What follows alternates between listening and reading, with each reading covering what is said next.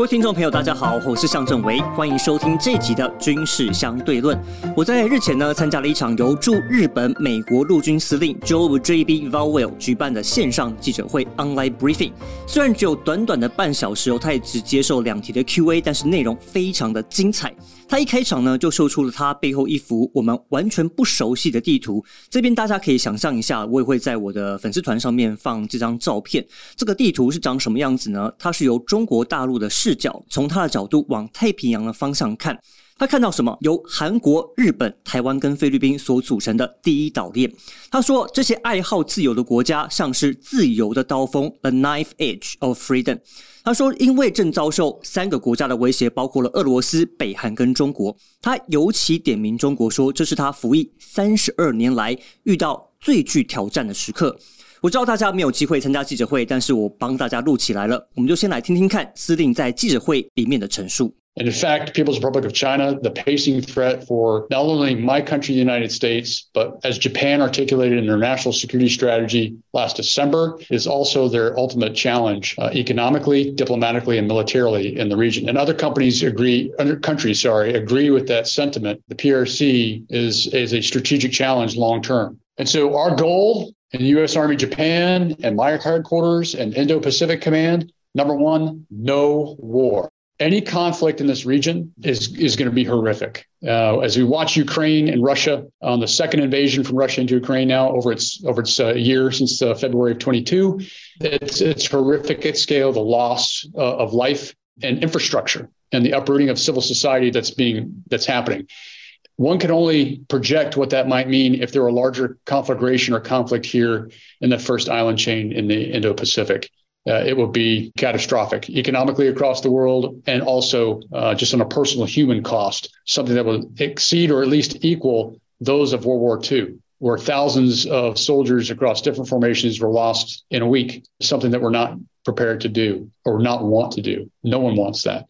好，我这边帮大家 highlight 刚刚提到的几个关键字哦，就是包括说中国已经被公认为长期战略的威胁，而驻日美军的首要目标就是止战 （no war），因为没有人有办法承受得起可能跟二战规模一样大的战争，它代表说一周可能就会战死或损失上千人。但问题是，当中国急着想要突破第一岛链，穿越宫古海峡，甚至把台湾的飞弹演习区域已经打进了日本的专属经。经济海域的时候，日本也逐渐把他们的防御的重心呢，从原本的北部移到了西南区域，大概就是我们提到的，包括了冲绳、琉球这一带。对象也从北韩转变为中国，甚至思考到当中国入侵台湾的时候，他们能够扮演的角色非常的有趣。我们也来听一看司令他怎么形容。And when I talk to my Japanese counterparts about lessons learned that transfer or transferable to this region from the security environment, they use the, the geographic uh, model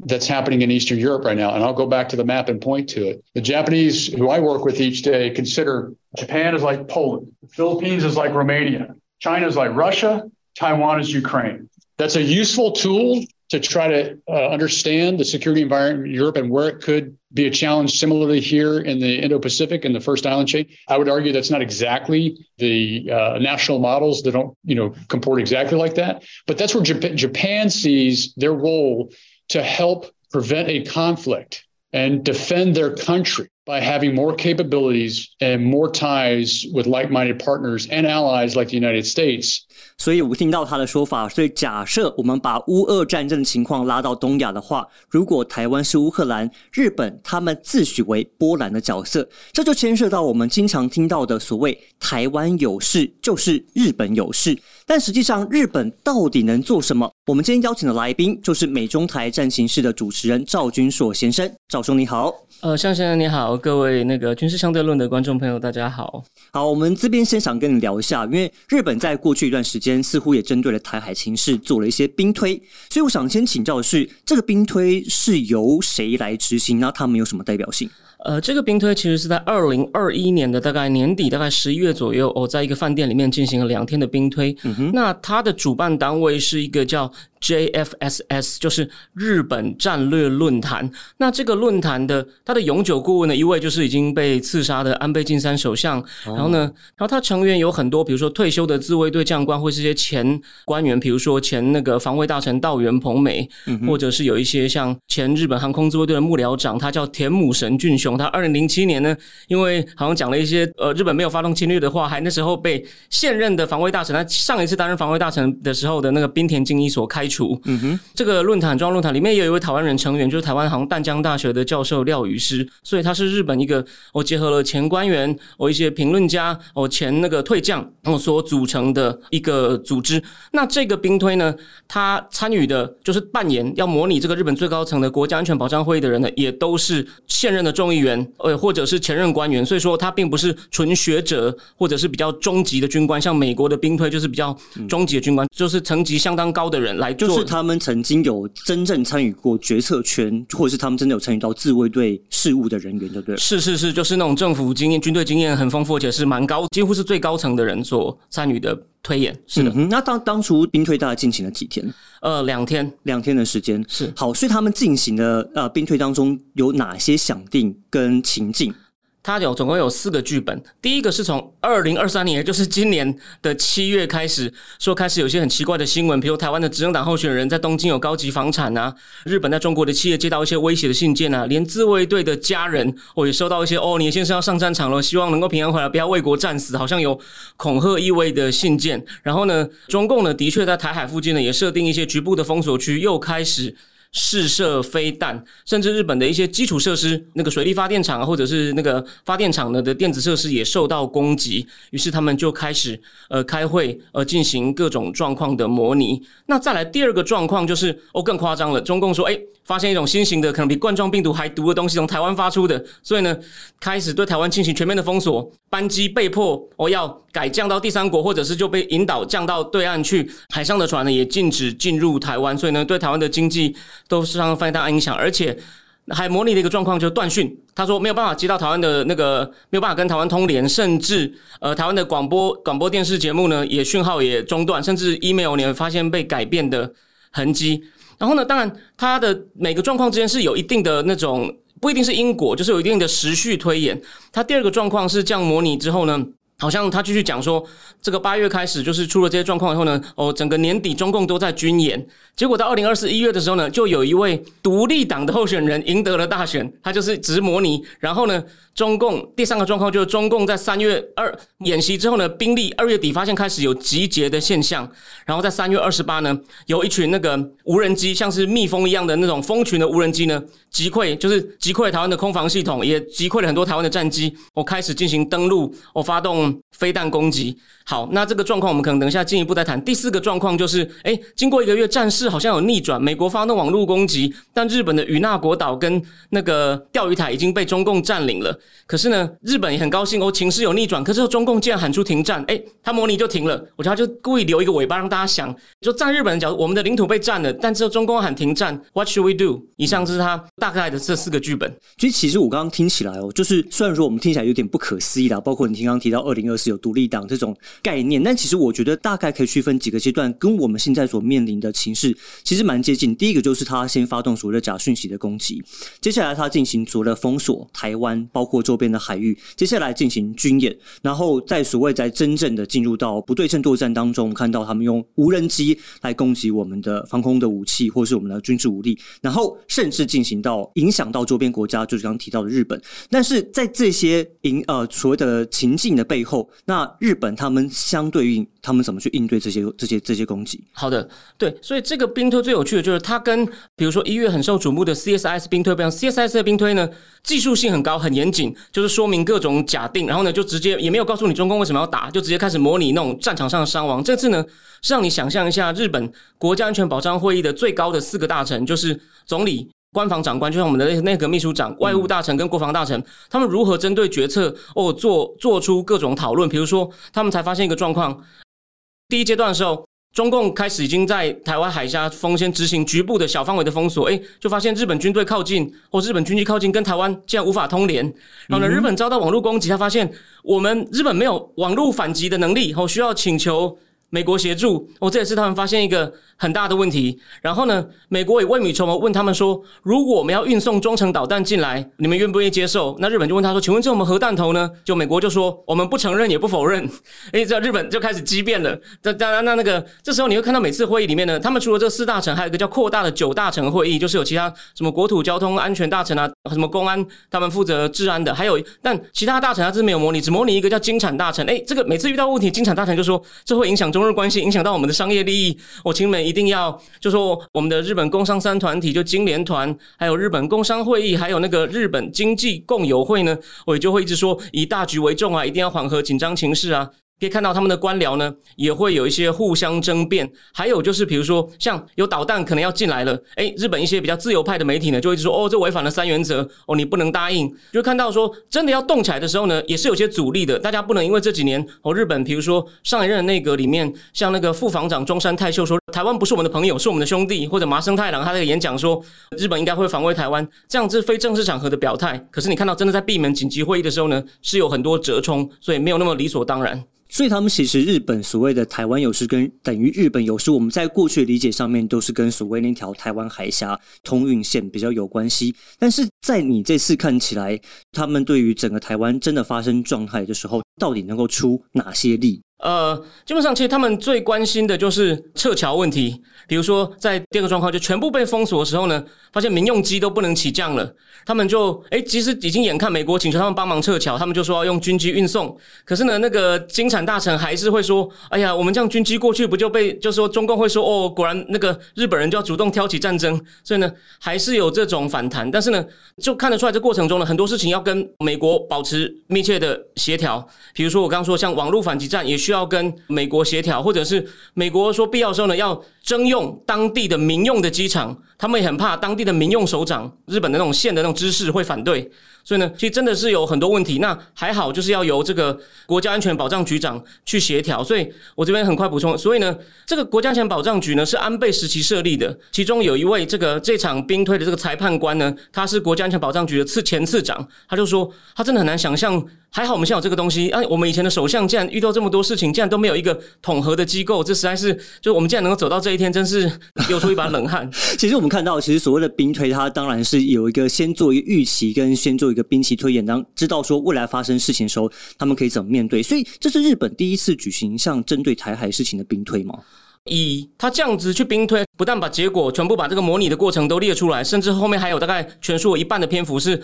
两位前陆将跟海将的那个幕僚长，加上一位空军的补给本部部长，加上我刚刚说的这个国家安全局的次长，一起这样做详细讨论啊，然后出一本书让大家看到。我觉得应该是首次，挺高调的，就要提醒大家说，呃，事情真的很严重。但私底下那种内部的兵推应该是有，只是说并没有像这样子，就是直接公布，而且连台湾都刚刚出版了这本书。其实我可以了解到，就是我们在过去跟谈到说台湾有事的时候，我们周边国家要怎么来协助台湾，就像刚赵松林讲的，台湾的军方要怎么跟外国军方能够有所勾连，甚至能够避免所谓误击的这个状况，包括了日本，包括美国，我都听到类似相关的说法。因为毕竟台湾就不是所谓他们的盟邦，我说军事上的盟邦之一，所以在勾连上面是有一些困难。但是我也听到说，你刚刚提到，就是日本他们在跟美方在有些意见上面，甚至也会。有一些冲突，原来不是我们想象的这么理所当然，所以我想要再请你再多做一些说明。有关提到说，假如今天美国想要把更多的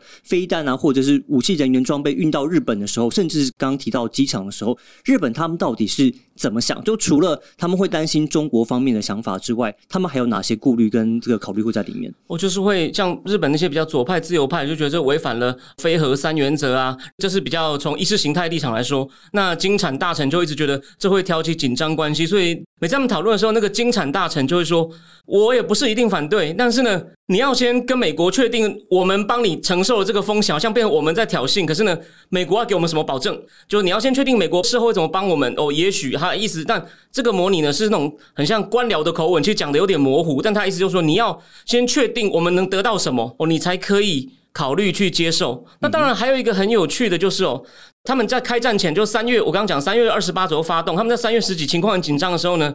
这个官方长官在开会这样讲一句话说：面对存亡危机事态，这个就是指说自卫队什么时候可以出兵或行使。集体自卫权或武力攻击事态，我们不应该追随美国，是根据日本的状况，刻不容缓做出决断。所以就是你们开会，他们也看得出来，就是说他们有认知到说这件事，如果我们在坐在旁边看，这有点像要打破就长期日本的和平主义，就上一个安倍安倍的祖父岸信介的死对头吉田茂那种，把军事都交给美国，然后我们就搞经济就好。这次就是说这件事，孟常是我们的事，就说虽然要跟美国密切协调，可是必要的时候呢。我们也要先搞清楚自己要做什么，不能完全跟着美国动，那才模拟了就是中共趁乱之中把钓鱼台与那国岛也占了，所以他们整个西南的那些小岛呢，他们都在争论，我们现在怎么办？要跟美国一起保卫台湾呢，还是优先夺回钓鱼台岛呢？还是我们要对这个西南这些小岛，什么宫古岛什么呢，加强防卫？就也在那边争论半天，所以呢，真的是状况很多，所以你边看了会觉得哇，真的是心情很沉重这样子。这样子，其实你刚刚提到说，如如果今天。他们内部的这个声音如果太过大，比如说他们担心中国的这个力量的话，那你在这个兵推当中看到，比如说其他的，包括官方长官或者是内务大臣，他们有办法针对这个声音能够把它覆盖或压下去吗？有，他们就一直说，金产大臣要提醒那些在中国经营企业的人的风险，就可能还会有呃中共的民船去撞那个日本保安厅的船这种事情，也要提醒他们说，到时候日本人可能没有办法把你救回来哦，就是你们要风险要自负哦。而且其实现在已经在发生，因为这几天像你一个月前，日本不是一个药厂的人在中国大陆被抓了，然后《金融时报》就有讲到说，日本对这方面呢没有足够的情报，然后呢也没有足够的手段跟中共协商，嗯哼，所以这里面也有模拟，就是真的开战之后呢，日本企业好像就被抓了一百多个人。然后日本要讨论怎么反制，可他说我们是民主国家，我们好像能反制的手段不如他那么强力，所以他们也感到非常的头痛。所以这里面都是这书本里面谈到的状况。其实兵推它还有一个很重要目的，就是要找问题啊。那我知道你在之前的时候也曾经有研究过，包括美国方面兵推。你在这两个美国的兵推跟日本的兵推当中，你各觉得双边有什么值得我们参考跟借鉴的地方？是呃，美国那个战略国际研究中心的兵推呢，它非常的严谨，就是呢有分很多剧本，然后有不同。的状况，可是呢，在大部分状况，大家看到吗？就说只要两个条件，就是只要美国的那种反舰飞弹够多，美军有提前准备，日本的基地都让美国用的话呢，在大部分的剧本里面，中共不太能够顺利的攻下台湾。当然，台湾最理想的状态。对对对，台湾要有抵抗的意志。不过，他后来在剩下的剧本呢，他就把这些比较乐观的协定修掉之后呢，他发现大部分美日还是。能够产生，我觉得有一个很重要，所以最近美国刚宣布出售给台湾这种鱼叉飞弹嘛，就这种陆基反舰飞弹，我觉得这个就是相当重要的一步。那另外就是这两个结合起来，就看出来日本是不是一定会支援美军呢？其实还有一些障碍，就是 CS 直接假设说日本会支援。美军，嗯哼，对。那第三个 CS 兵推里面呢，它有一个专门在讨论，就是说台湾的后备部队啊，像这本这本是很乐观，说哇，台湾可以瞬间出动三十万人。可是 CS 就很理性的引用各种 source 说，我们必须要假设台湾的战力呢，可能只有就书面上的二分之一，甚至是三分之一。嗯哼，就是他这个兵推对这个结果已经我做出了一些担心的预估，觉得台湾的后备战力不足够。对，的确是我们后备战力能够，比如说出到三十万，假设真的能够出到三十万，但是是不是三十万的可视？战力或是有效战力，当然我们是要抱一些怀疑的态度啦，因为毕竟现在我们的教招还有相关的一些活动，我们都还没有办法把握说它真的能够直接投入到战场当中。所以你最近也读了一本新书，叫做《台海有事的日本对策》。您刚刚也提到说，你看完之后倒吸了一口气。那里面还没有哪一些让你觉得特别我们需要关注的一些环节？OK，这本书里面就模拟说，当然就是说他讲的比较夸张，但就是要料敌从宽，就是中共有能力让台湾好几天都没有。通讯，所以日本政府他连交流协会想要急着跟台北的对口单位联络都联络不到，还要透过美国。他说跟美国讲以后，美国人发现日本人没有办法跟台湾自己通联，美国人就非常的感到不可思议，日本人也觉得很丢脸。你看到这段就觉得，对吧？这个问题要赶快解决，所以里面好像总理大臣说我要赶快建立双方的那个通联，然后呢，管道对，然后到开战前呢，哦，这里面模拟。也是很有趣的状况，就台北直接问日本说：“你们要不要派一个军官来进入我们的横山指挥所？”这算是称赞台湾，台湾准备的很好，第一时间就要让日本人能够进来看到最新的战况。但你看到这一幕的时候，虽然是觉得准备的很好，可是呢，好像台湾人我们和平太久了。我晚上边看这本书，就觉得，我天哪！我觉得关心台湾命运的人都应该要想一想，遇到这种状况的时候，你能不能贡献一份心力呢？还有我刚刚讲的，日本人好像他们在开会的时候，终于有一个人，我非常强硬的说。对于目前的状况，我们必须要自己做出判断。还说外务大臣说，我们并非卷入美国战争，现在面临的情况会对日本造成重大影响。有总理表明，让情况恶化的是中国，这点非常重要。也就是说，他们一直要就是为了米平那种可能反对的声浪，其实沟通也很重要。然后呢，当然日本既然发现他们没有那种主动。中共如果进行反击的能力，都要靠美国。这个日本这样一个大国，到目前为止还有这个洞，那希望他们哦也赶快补好。那台湾政府应该哦也要想一想，如果通讯都断了，假消息四散的时候，我们该怎么办？我这边想再补充一点，其实刚刚赵兄也提到。就是日本，他到底想不想出兵的这件事情，当然有关于所谓的集体自卫权的这个概念。但是我们也陆续的发现到，最近美方也开始有些动作，就像在过去一样，他们现在开始把部分的兵权逐渐移交给日本。这其实我觉得在日后也还可以再跟大家稍微聊到这个概念，就是说未来他让日本能够有更多主动出击，或是主动去调动兵力这个概念。那其实，在未来的日本，在整个台海局势当中，他们就能够扮演更重要的一些角色。那我们加上我们刚刚也提到，陆续听到一些国家在眼里撤侨，但其实撤侨是其次，而是这个动作显示着世界各国对台海安全的忧虑，还有我们更应该要对自己的周边环境有所警惕。今天非常谢谢赵兄来上我们节目，来跟我们分享。日本他们如何兵推台海局势的这个情节？那如果未来有更新的一些讯息跟动态，我们欢迎赵兄继续来跟我们分享有关日本方面的一些讯息。今天非常感谢我们各位听众朋友收听，也请您继续锁定军事相对论。我是香正伟，我们下一集再见，拜拜。